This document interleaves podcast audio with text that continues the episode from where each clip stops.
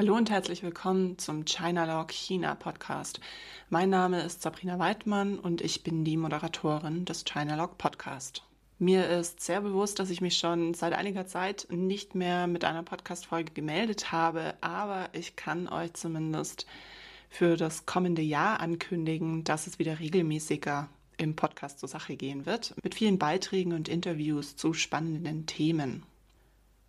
In dieser Folge möchte ich auf das Jahr 2020 zurückblicken und ein, ja, nicht nur Rückblick geben, sondern dann darauf aufbauend auch mit euch in das Jahr 2021 schauen, was da so auf uns zukommt.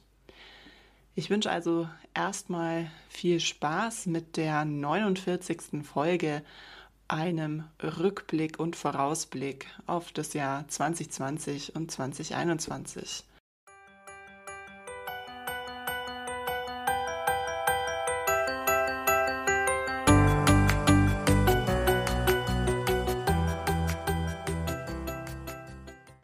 Ich erinnere mich noch gut, wie das Jahr mit einer Hiobsbotschaft losging. Corona, sicher eins der großen Unwörter dieses Jahr. Es hat in China angefangen und dann nicht lang gedauert, bis es auch bei uns in Europa ankam. Ich erinnere mich da noch an eine Podcast-Folge, die wir im März aufgenommen hatten. Da ging es um das Thema der arbeitsrechtlichen Auswirkungen von Corona, besonders in der deutsch-chinesischen Zusammenarbeit. Wir hatten in diesem Interview auch drüber gesprochen. Also es war ja kurz bevor ähm, der Virus auch von Italien dann weiterging nach Deutschland. Ähm, das hatte sich zwischen Aufnahme und Ausstrahlung von dem Interview relativ rasant eben ähm, ja weiter ähm, entwickelt. Ich erinnere mich aber noch in dem Interview, wie wir darüber gesprochen hatten, wie das wohl sich in Europa auch ähm, auswirken wird. Und ähm, da war die Meinung meines Interviewpartners doch, dass Europa das sicherlich sehr gut unter Kontrolle haben wird und da gut darauf vorbereitet ist. Wir haben viel über Wirtschaftswachstum auch gesprochen dieses Jahr. Ähm, das wurde natürlich auch ähm, ja, direkt zu Beginn des Jahres dann erstmal in Frage gestellt. Ähm, vor allem auch die Gesundheit dieses Wirtschaftswachstums und auch unseres Exports in Länder wie zum Beispiel China, beziehungsweise auch unsere Abhängigkeit von China. Deutschland als Exportweltmeister hat also ja dieses Jahr eine sehr schwierige Zeit hinter sich und ähm, das Thema der Lieferketten stand auch viel im Fokus. Die hat nämlich bislang immer sehr gut funktioniert. Ähm, der Wirtschaftsbegriff ähm, oder Managementbegriff Just in Time wurde hier viel erwähnt, wo man also ja relativ flott Teile auch aus China zum Beispiel nach Deutschland transportieren muss oder auf bestimmte Teile einfach angewiesen ist im äh, Gesamtkonstrukt von Produkten. Und man hat einfach hier festgestellt, dass es eine sehr starke Abhängigkeit von China gibt. Das Ganze wurde natürlich auch viel in Form von Wirkstoffen diskutiert. Ähm, was passiert eigentlich, wenn wir da bestimmte Wirkstoffe nicht mehr bekommen? Wie wirkt sich das aus? Und gerade bei gesundheitsrelevanten Themen wie Generika und ähm, ja, medizinische Produkte, da wird uns relativ schnell klar, was eigentlich so die globalen Auswirkungen ähm, auch im Rahmen von Lieferketten sind. Und im schlimmsten Fall leiden dann eben auch die Menschen hier vor Ort. Wir haben versucht, daraus zu lernen, haben viel darüber diskutiert, ob es eine Rückverlagerung der Produktion nach Deutschland geben sollte. Aber ja, ich bin mal gespannt, in welche Richtung sich das auch entwickelt. Ich denke, da ist bei vielen Unternehmen momentan auch der Fokus drauf. Aber wie sich das auch langfristig und auch nach Corona auswirken wird, ähm, werden wir sicherlich sehen. Eine Studie, das Mercator Institute for China Studies in Berlin hat ähm, hier eine Studie dazu veröffentlicht, wie abhängig wir eigentlich von China sind und hat hier 103 Produktkategorien ähm, identifiziert. Darunter sind dann auch Elektronik, Chemie, Minerale, Metalle, Arzneimittel, Medizin, und ähm, ja, derartige Bereiche, wo einfach eine sehr kritische Abhängigkeit von Importen aus China momentan besteht. Schauen wir aber insgesamt mal auf die Krise und vielleicht auch, wie die sich mittlerweile entwickelt hat. Ähm, ich erinnere mich Anfang des Jahres, da war das, ob man das jetzt als Krise bezeichnet oder nicht, häufig noch in Frage gestellt und ob eher so eine Ansichtssache und hat ja auch viel mit dem Weltbild zu tun, derer, die es beurteilt haben. Was wir anfangs sicherlich erlebt haben, dass die Aktien erstmal sehr stark in den Keller gerutscht sind. Investoren haben sehr schnell von einer Krise gesprochen. Und mittlerweile sind wir immer auch an dem Punkt, wo Mitarbeiter entlassen werden, staatliche Förderungen ausgesprochen werden und so weiter. Ich erinnere mich hierzu auch gut an den Vortrag, den ich Anfang März gehalten hatte, ähm, zu Beginn von Corona auch in Europa, und ich hatte damals Wirtschaftsexperten zitiert, die gerade darüber diskutiert hatten, ob wir dann jetzt gerade in eine V-Krise, eine U-Krise oder eine L-Krise reinrutschen. Äh, eine V-Krise bedeutet, dass wir einen steilen Abstieg haben, also ein sehr starkes Tief. Ähm, Wirtschaftswachstum fällt ab und steigt dann aber wieder steil nach oben. Also wir erholen uns relativ schnell wieder. Bei einer U-Krise ähm, wäre die Erholung deutlich langsamer, geht dann aber auch wieder nach oben. Und die L-Krise wäre eben, dass das Wirtschaftswachstum abfällt und wir dann sehr, sehr lang auf einem sehr niedrigen Niveau ähm, weitermachen müssen. Mittlerweile wissen wir, dass es in China ein V war. Im ersten Quartal 2020 brach die Konjunktur ein und zwar um ja, spektakuläre Verhältnisse, nämlich um 10,7 Prozent gegenüber dem Vorjahresquartal. Im zweiten und im dritten Quartal ging es dann aber tatsächlich V-förmig wieder nach oben. Ähm, und insgesamt ähm, ja, sind die aktuellen Zahlen wohl, dass China jetzt insgesamt über das Jahr 1,9 Prozent ähm, an Wachstum verzeichnen konnte. Es ist natürlich klar, dass ähm, nicht jede Branche sich so schnell auch wieder erholt hat. Ähm, ich hatte hier auch im Juni ähm, ein Interview aufgenommen zum Thema der Automobilindustrie und auch dem ja, allgemeinen Wachstum in China, wie sich die Wirtschaft wieder erholt. Und da waren natürlich schon sehr, sehr klare Zeichen da, dass es wieder nach oben geht. Es betrifft aber, wie gesagt, nicht alle Bereiche, denn wenn wir zum Beispiel den Tourismus oder auch das Gastgewerbe anschauen, wie Restaurants und Catering, dann sind die weiterhin noch nicht wieder auf ihrer Ursprungshöhe, ähm, zumindest in, in vielen Teilen auch von China. Warum die chinesische Regierung reagiert hat, wie sie reagiert hat, ähm, was es alles an Korruption, an ähm, Vetternwirtschaft ähm, ging, um oder bestanden haben, Informationen bewusst unterschlagen wurde, dass gar nicht rechtzeitig Schutzmaßnahmen ergriffen wurden. Ich glaube, das ist auch nach wie vor noch nicht zu Ende diskutiert, ähm, aber es war relativ früh auch klar, dass dann trotzdem auch gehandelt werden musste. Ich fand, was die Krise tatsächlich anfangs sehr stark gezeigt hat, ist auch das Vertrauen der Bevölkerung in die Regierung. Denn ähm, noch bevor wirklich klar war, was das eigentlich für eine Gefahr von dem Virus auch ausgeht, und auch noch keine vollständigen Shutdowns wie der von Wuhan ähm, stattgefunden hat, ähm, erinnere ich mich daran, dass ich Fotos bekommen habe aus China, also noch kein Shutdown ausgesprochen, ähm, und das wurde noch relativ stark verharmlost zu dem Zeitpunkt und trotzdem haben sich die Leute gar nicht mehr auf die Straße getraut. Also ich habe da Bilder bekommen von leeren Zügen, leeren äh, U-Bahn-Stationen, wo die Leute dann einfach vorsichtshalber zu Hause geblieben sind. Alle natürlich auch schon mit Maske unterwegs und dann erst im Nachfolgenden kam dann überhaupt ähm, der Shutdown. Also das zeigt, glaube ich, auch, wie sehr man auf die Aussagen ähm, vertraut hat, dass das jetzt gar nicht so dramatisch erstmal sei. Und ja, die Regierung hat dann natürlich trotzdem, ähm, als es gar nicht mehr ähm, ja, zu leugnen war, schnell reagiert. Ähm, wir wissen also Thema Shutdown, abgeschottete Städte, Selbstisolation. Das waren viele so der Begriffe, die man jetzt auch ähm, da gehört hat. Und natürlich greift die Regierung auch jetzt noch sehr massiv durch, um äh, Corona auch möglichst klein zu halten, damit das, ähm, ja, das allgemeine Leben ähm, wieder stattfinden kann. Die Regierung musste hier eingreifen, denn vielleicht kennt der ein oder andere ähm, diese Diskussion auch um das Thema Wirtschaftswachstum und politische Stabilität. Ähm, man hat über die Jahre, also ich erinnere mich, als ich angefangen habe zu studieren, da hieß es, glaube ich, noch so grob, äh, wenn es ja irgendwie unter 9 Prozent fällt, das Wirtschaftswachstum, dann äh, wird China ein Problem mit der politischen Stabilität haben. Mittlerweile waren wir vor Corona-Zeit schon bei ähm, 6 Prozent. Also wenn es unter 6 Prozent fällt, hieß es dann, dann wird China politische Probleme bekommen, also auch was die, was die innere Stabilität angeht. Wir merken aber, und ich habe jetzt neue Zahlen auch kürzlich gesehen, es wird langfristig damit gerechnet, dass China circa ein Wachstum von 4,7 Prozent haben wird. Ähm, für dieses Jahr, wie gesagt, gilt so circa 1,9 Prozent nach aktuellem Stand, den ich jetzt habe. Wie ist aber China auch mit der Krise allgemein umgegangen? Ähm, in China, wir haben das sicher auch viel zitiert, gehört, in China wird die Krise auch immer als eine Möglichkeit verstanden. Das stimmt auch sicherlich, wenn man sich zum Beispiel die SARS-Krise anschaut und die Innovation, die damals zustande kam. Also gerade so die Revolution der E-Roller ähm, geht auf die SARS-Krise zurück, ähm, die ja China bereits 2003 ergriffen hatte.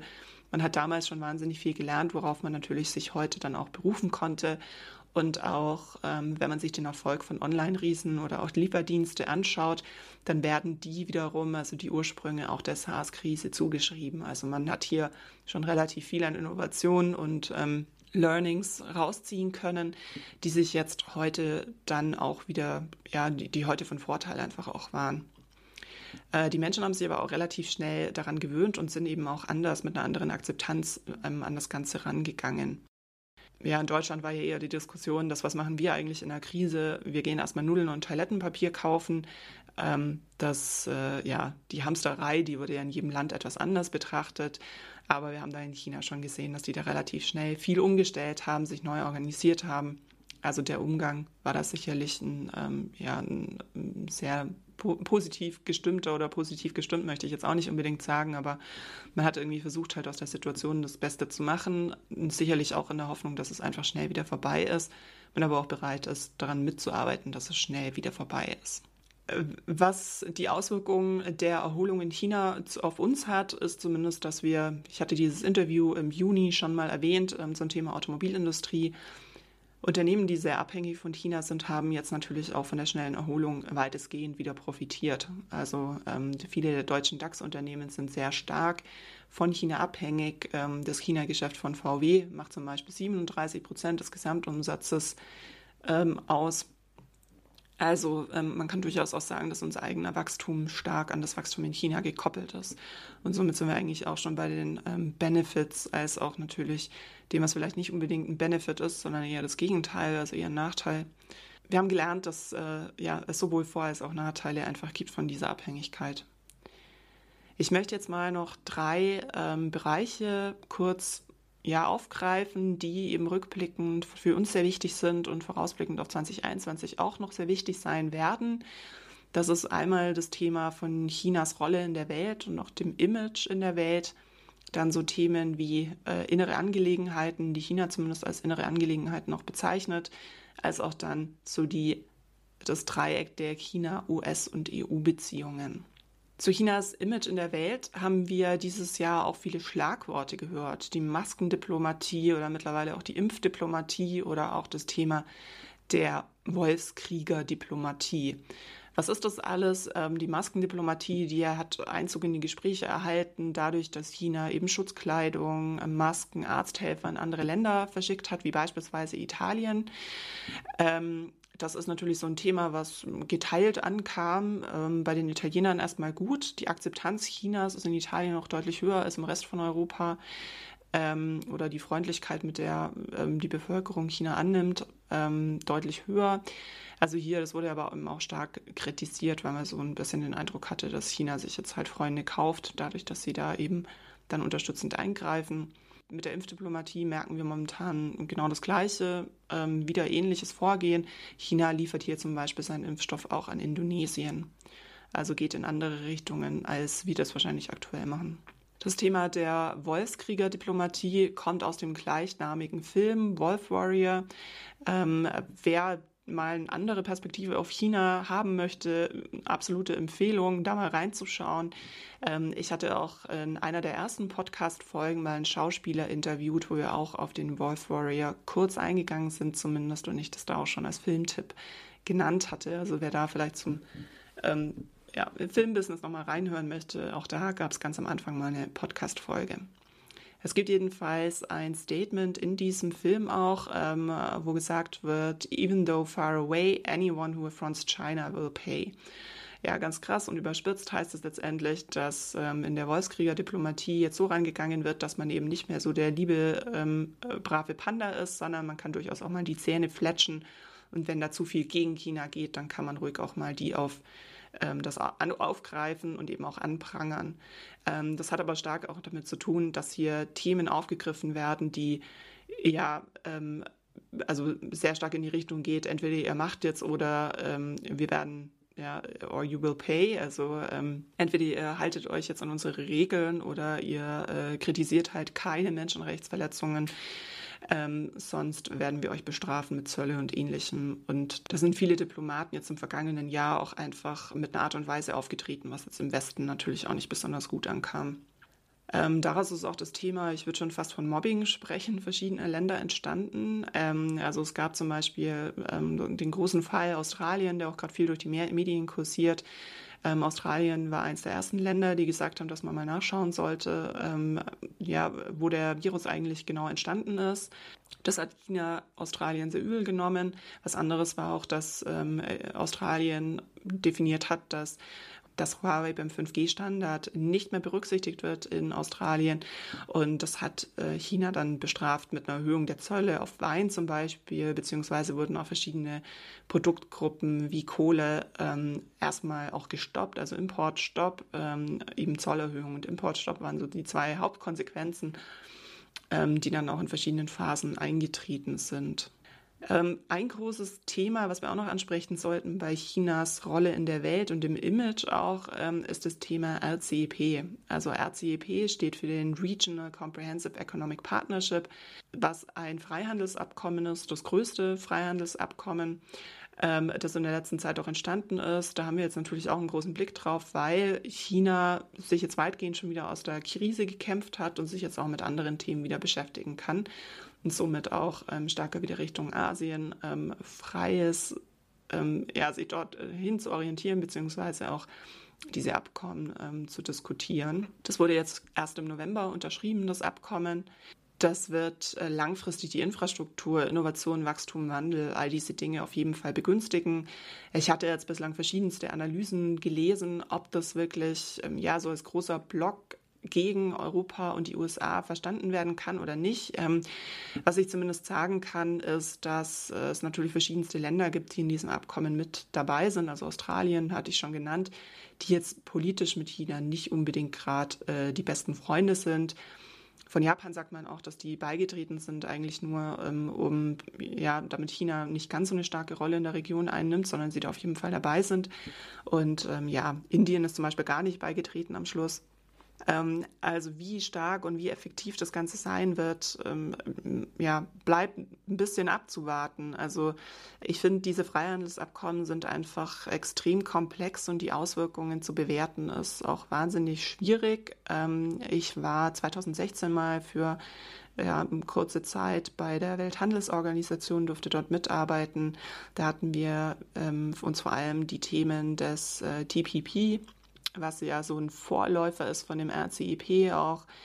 Ähm, beziehungsweise wir haben ein Abkommen, wo die USA sich nach Obama dann rausgezogen hat, also unter Trump, ähm, was ich damals auch überhaupt dann gar nicht verstehen konnte, wie man sowas tun kann, nachdem Obama da ziemlich gute Arbeit, zumindest aus meiner Sicht gute Arbeit gemacht hatte. Ähm, parallel wurde 2016 auch noch TTIP, ähm, oder das hatten wir uns damals auch noch genauer angeschaut. Und ähm, ich hatte mich da drei Monate intensivst mit diesen beiden Abkommen ähm, beschäftigt und hatte dann nach drei Monaten erst das Gefühl, dass ich einigermaßen verstanden habe, was da tatsächlich alles mit da, damit zusammenhängt und welche Auswirkungen das auf verschiedenste Bereiche hat.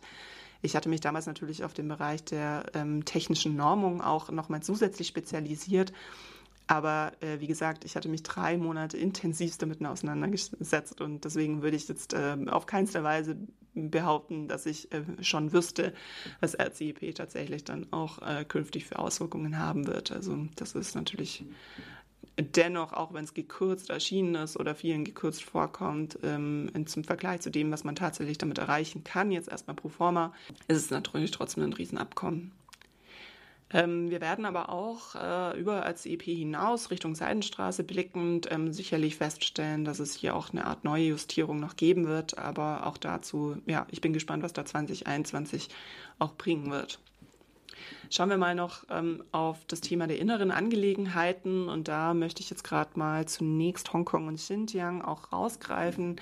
Xinjiang, wissen wir, ist eine, ähm, ja, eine Provinz im, im Norden, Nordwesten von China das war auch wieder sehr intensiv auf der Agenda, weil man auch ähm, seitens China die Lage, die Umerziehungslage einfach nicht mehr wegleugnen kann. Ähm, da gab es bereits die China Cables, ähm, also ja, eine Berichterstattung, die auf das Jahr 2019 zurückgeht, wo viel aufgedeckt wurde, was in China tatsächlich äh, mit den Uiguren auch passiert. Und darauf basierend äh, wurde das natürlich 2020 jetzt nicht fallen gelassen, sondern auch weiter mit ähm, äh, ja, darüber berichtet.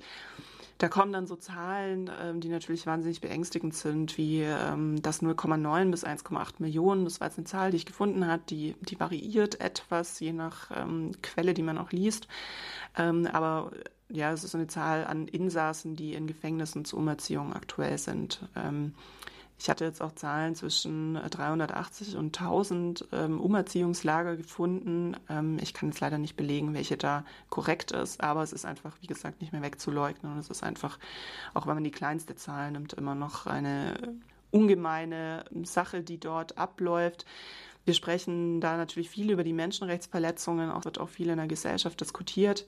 Und ja, wir bringen das natürlich auch immer wieder in Verbindung mit ähm, Fragen der Ethik, auch von Ethik auch von ausländischen äh, Unternehmen, also deutschen Unternehmen, die dort in China investieren. Ähm, und da wird sicherlich auch noch jetzt ähm, viel passieren. Zumindest bleibt es zu hoffen, dass man ähm, hier drauf auch besser reagieren kann ähm, seitens Europa, seitens Deutschland. Ähm, was da immer mitgenannt wird, ist das Werk von VW. Also VW hat ein Werk in Xinjiang, ähm, das ja auch schon seit einigen Jahren besteht, ähm, aber das auch sehr fraglich ist. Die zweite Sache ist Hongkong. Hier hat Hongkong am 1.7. Ähm, das nationale Sicherheitsgesetz in Kraft treten lassen. Da werden beispielsweise Straftaten wie ähm, subversives Verhalten gegen die Staatsmacht oder auch Verschwörungen mit ausländischen Kräften bestraft. Das heißt, all das kann jetzt unter Strafe gestellt werden. Was weiteres, was noch ähm, viel in den Medien auch war, war, dass ähm, ja zunehmend auch Schulbücher ähm, oder allgemein äh, Bücher zu Themen, die China jetzt nicht als ähm, ja, staatsgetreu bezeichnen würde, ähm, aus Bibliotheken verschwunden sind. Ein großes Thema auch der letzten Wochen war noch, dass Joshua Wong ähm, für die Teilnahme an unangemeldeten Demo festgenommen wurde und jetzt für über ein Jahr inhaftiert ist. Für uns bedeutet es eigentlich, dass wir uns natürlich immer wieder mit dem Thema auseinandersetzen ähm, und uns überlegen auch, welchen Weg wollen wir eigentlich gehen. Ist äh, Wirtschaft first oder Human Rights first? Wenn wir weiter noch schauen, was in China jetzt auch 2021 ansteht, dann haben wir im Frühjahr den ähm, 14. Fünfjahresplan, der dort ähm, veröffentlicht werden wird. Ähm, was da grob drin steht, das wissen wir schon auf Basis von dem Entwurf. Da gilt es vielleicht noch darauf hinzumerken oder anzumerken, dass ähm, ja ein Fünfjahresplan jetzt nicht mehr ähm, se auf fünf Jahre abgeordnet, also zugeordnet ist, sondern ähm, das ist mittlerweile schon eine deutlich längere Zeit in der Regel und hat jetzt rein mit dem zeitlichen Horizont von fünf Jahren jetzt ähm, nicht mehr so viel zu tun. Was man ähm, schon merkt, ist, dass der sehr stark nationalistisch auch geprägt ist. Ähm, wirtschaftliche Unabhängigkeit ist sehr stark im Fokus und vor allem auch eine Krisensicherheit. Also man möchte sich krisensicher aufstellen, dass man nicht abhängig ist von anderen Ländern. Ähm, was hier ein wichtiger Begriff ist, der uns im nächsten Jahr sicherlich häufiger noch begegnen wird, ist der der dualen Kreisläufe, also ein Kreislauf aus Binnen- und Außenwirtschaft, der hier gestärkt werden soll. Prinzipiell kann man auch sagen, äh, Marktwirtschaft ja, aber halt zentral gelenkt. Also man kommt immer stärker, so zumindest mein Eindruck, von den marktwirtschaftlichen, ähm, von dem Wunsch der marktwirtschaftlichen Mechanismen wieder weg. Also der Staat möchte hier seinen Einfluss nicht aufgeben und ähm, durchaus geltend machen. Im Juli steht ein großes Event an. Da wird nämlich dann der 100. Geburtstag der Kommunistischen Partei gefeiert. Also hier können wir sicher mit sehr vielen Feierlichkeiten rechnen. Werfen wir als letztes noch einen Blick auf ähm, das Dreieck der China-US-EU-Beziehungen. Ähm, zunächst mal China und USA. Äh, Joe Biden, wissen wir, ist der kommende Präsident der Vereinigten Staaten. Ähm, Joe Biden ähm, hat sich bislang äh, insofern zumindest äh, geäußert, dass er an diesem Handelskonflikt zwischen China und den USA auch ähm, festhalten wird, also an dem, was da bislang vereinbart wird und auch weiterhin ähm, darauf eingehen wird, beziehungsweise auch dann Verhandlungen der, des Phase 2 Abkommens vermutlich nach, seiner, nach seinem Amtsantritt auch wieder aufgreifen wird. Bisher wissen wir, wir sind im Phase 1 Abkommen, da wurden verschiedene Einkaufsversprechen seitens China gemacht. Ähm, die wurden aber jetzt bislang offenbar noch nicht eingelöst oder eingehalten, hat natürlich jetzt auch wieder äh, mit dem Argument der Corona-Krise zu tun. Ähm, was Biden insgesamt für die China-Politik ähm, bedeuten wird, ist momentan noch nicht ganz klar. Ähm, man wird aber davon ausgehen, dass er ähm, eher wieder die Zusammenarbeit mit Partnern angehen wird, ähm, sicherlich auch das Thema Menschenrechte wieder stärker in den Fokus ähm, rücken wird. Aber vermutlich wird er auch weniger konfrontativ auftreten, als das Donald Trump gemacht hat. Schauen wir auf EU und China. Ähm, hier ist zumindest geplant, im kommenden Jahr jetzt auch das Investitionsschutzabkommen abzuschließen. Was ist das? Da geht es um die Abschaffung von Hemmnissen für EU-Investoren auf dem chinesischen Markt. Man möchte da mehr Reziprozität, mehr Wettbewerbsgleichheit, Transparenz und Rechtssicherheit schaffen. Und das ist auch das, was man immer unter dem Begriff des Level Playing Field versteht. Also man möchte einfach mit ähm, gleichen Voraussetzungen ähm, an den Handel rangehen. Das Investitionsschutzabkommen ist bereits seit 2013 in Verhandlungen und soll jetzt aber dann im kommenden Jahr endlich beschlossen werden. Insgesamt ist natürlich auch ein gemeinsamer Aktionsradius in der EU notwendig, beispielsweise wenn wir das Thema 5G aufgreifen. Und 2021 soll jetzt auch ein neues Strategiepapier zu den EU-China-Beziehungen beschlossen werden. Also um hier ein gemeinsames Sprachrohr auch zu finden. Ähm, ich wurde kürzlich gefragt, ob China denn jetzt eigentlich Vorbild oder Konkurrenz ist. Und ich habe darauf geantwortet, dass man es sicher noch um einen Begriff ähm, erweitern muss, nämlich das Thema des Partners. Ähm, ich hatte kürzlich auch mal eine Umfrage gehört, da war offenbar die Aussage, dass das China-Bild in Deutschland sehr gelitten hat jetzt in 2020. Also unsere Meinung über China ist deutlich nach unten gegangen. Ähm, gleichzeitig sieht man aber China deutlich stärker als eine Weltwirtschaftsmacht, also als führende Weltwirtschaftsmacht, als das bei der USA der Fall ist. Es bleibt abzuwarten, ob Joe Biden vielleicht schafft, das wieder im kommenden Jahr zu drehen. Ob Xi Jinping wiederum schafft, das zu drehen, dass wir ein besseres Bild von China haben, das wage ich aktuell eher zu bezweifeln. Es wäre also schön, wenn China ein stärkerer Partner werden würde. Vorbild sicherlich auch in vielen Aspekten, aber immer unter Berücksichtigung unserer verschiedenen Werte, mit denen wir auch an Themen rangehen und die beurteilen. Konkurrenz definitiv. Konkurrenz ist China auf alle Fälle und das wird uns selbstverständlich auch im Jahr 2021 noch weiter begleiten. So viel also mal zu meinem Jahresrückblick und auch eine kleine Vorschau auf das kommende Jahr 2021. Wir starten hoffentlich schon bald in das kommende Jahr auch wieder mit neuen Podcast-Folgen. Ich würde mich also freuen, wenn ihr einfach dran bleibt und wieder einschaltet. Gerne auch einfach den Podcast abonnieren, dann werdet ihr automatisch informiert, wenn es wieder neue Folgen gibt. Und ich freue mich, ähm, das neue Jahr auch mit euch als Hörer wieder anzugehen. Es macht mir nach wie vor sehr viel Spaß, auch eure Rückmeldungen zu bekommen. Insofern bleibt gerne mit mir in Kontakt oder tretet mit mir in Kontakt über LinkedIn. Den Link dazu findet ihr auch in den Show Notes. Ansonsten wünsche ich euch jetzt aber einen guten Jahresabschluss und noch der kleine Hinweis, nur weil bei uns im Westen Jahresabschluss ist, heißt es noch nicht, dass in China auch der Jahresabschluss ist, sondern ähm, chinesisch Neujahr fällt ja dann ins neue Jahr. Also hier noch kurz als Hinweis diese Anmerkung. Ansonsten aber von meiner Seite einen guten, guten Rutsch, kommt gut ins neue Jahr und bye bye und Zeitchen.